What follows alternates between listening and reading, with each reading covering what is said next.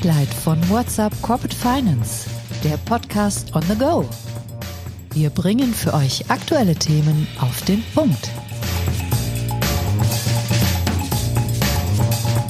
Heute begrüßt euch Isabella Alessa Bauer.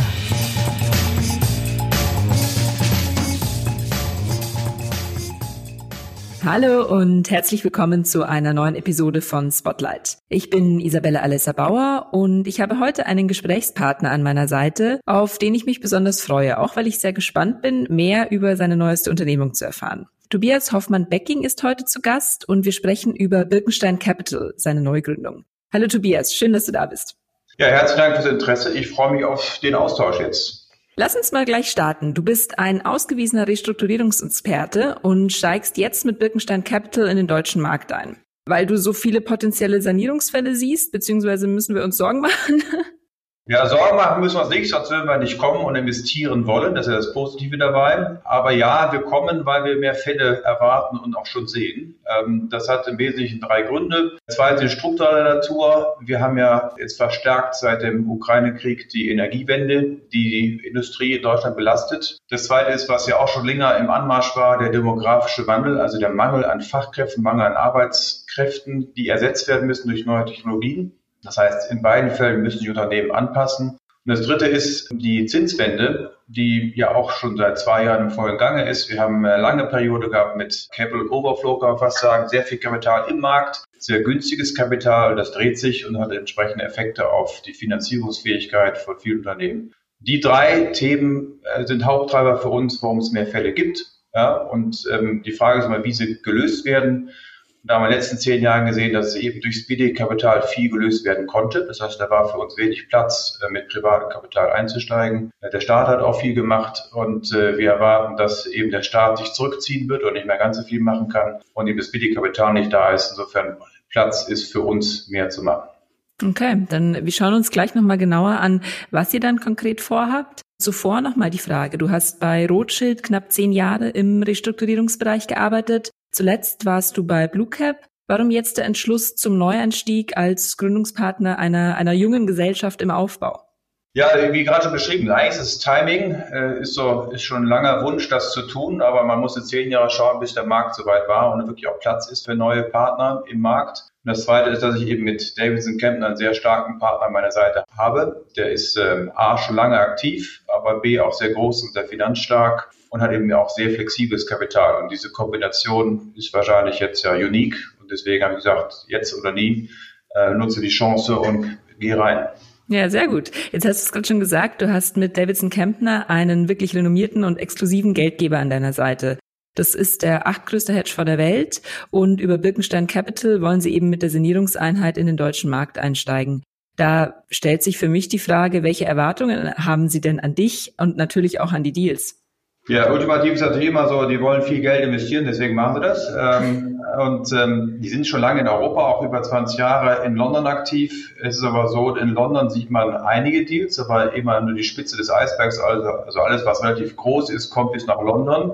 Aber der gesamte Mittelbau, der, die Breite des Marktes äh, kommt eben nicht bis nach London. Das ist eben die, das Ziel, was wir haben. Wir meinen, es gibt deutlich mehr Deals, aber die müssen wir eben auch lokal sagen wir, anschauen, bearbeiten, sourcen. Und äh, das ist eben die Aufgabe von Birkenstein, äh, diese Deals zu machen, zu betreuen. Und das heißt am Ende für Davis und Kettner hoffentlich deutlich mehr Geld in Deutschland investieren als historisch. Okay, verstanden. Dann lass uns doch mal kurz ins Doing einsteigen. In welchen Sektoren soll Birkenstein aktiv sein? Wo habt ihr euren Sweet Spot und wie wollt ihr die Beteiligung strukturieren? Und natürlich auch angenommen, die, die gelungene Restrukturierung ist geschafft. Wie soll es dann weitergehen mit euren Beteiligungen?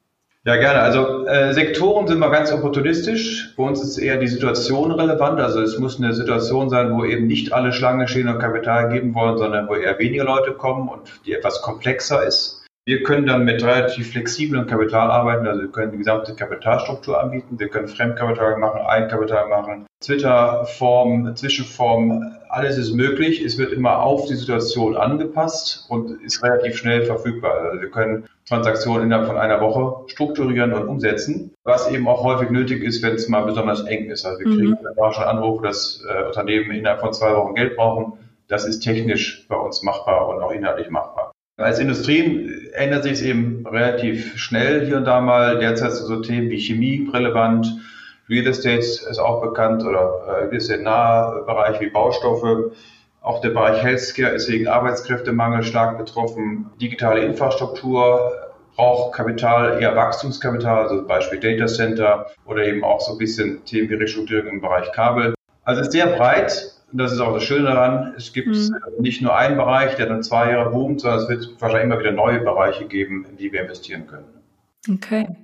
Wenn wir, ja, du hast gerade noch gefragt, was, was passiert nach der Restrukturierung? Das wäre vielleicht auch interessant, weil wir da uns auch ein bisschen unterscheiden zu anderen. Wir schauen eben auf die Phase 1, aber auch auf die Phase 2. Also wir versuchen die Restrukturierung, vor allem die finanzielle Restrukturierung in der Transaktion selber zu lösen. Das heißt, die Kapitalstruktur neu aufzustellen. Und damit hat es zudem eben auch Chance auf eine Phase 2. Das heißt, wenn wir das mal gelöst haben, soll es so viel Freiheitsgrade wieder geben, dass das Unternehmen normal wachsen kann. Und das ist auch eine Phase, die wir gerne nochmal begleiten und nachinvestieren. Durch Zukäufe, Investitionen in neue Technologien, in neue Maschinen, in neue Fabriken, was auch immer nötig ist, um eben am Ende zum Wachstum zurückzukommen. Ja, also es soll auch Befreiungsschlag sein, zu Unternehmen, die Probleme zu lösen, aber dann eben auch wieder nach vorne zu schauen. Wie beteiligt ihr euch mehrheitlich ausschließlich?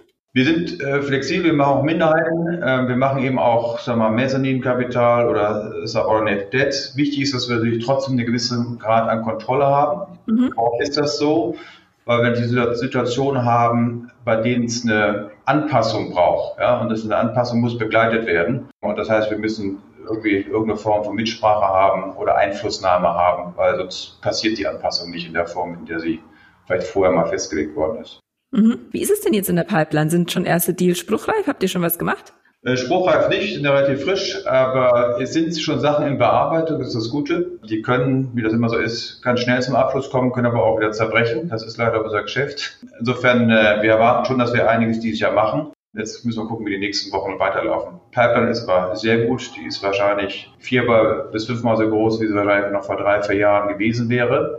Also Möglichkeiten sind vielfältig, das ist gut. Jetzt müssen wir gucken, dass wir die richtigen finden und auch die richtigen Partner haben. Ja, da bin ich gespannt, was wir als nächstes von euch hören. Ich sage jetzt erstmal vielen Dank für deine Zeit und ähm, wünsche euch natürlich viel Erfolg.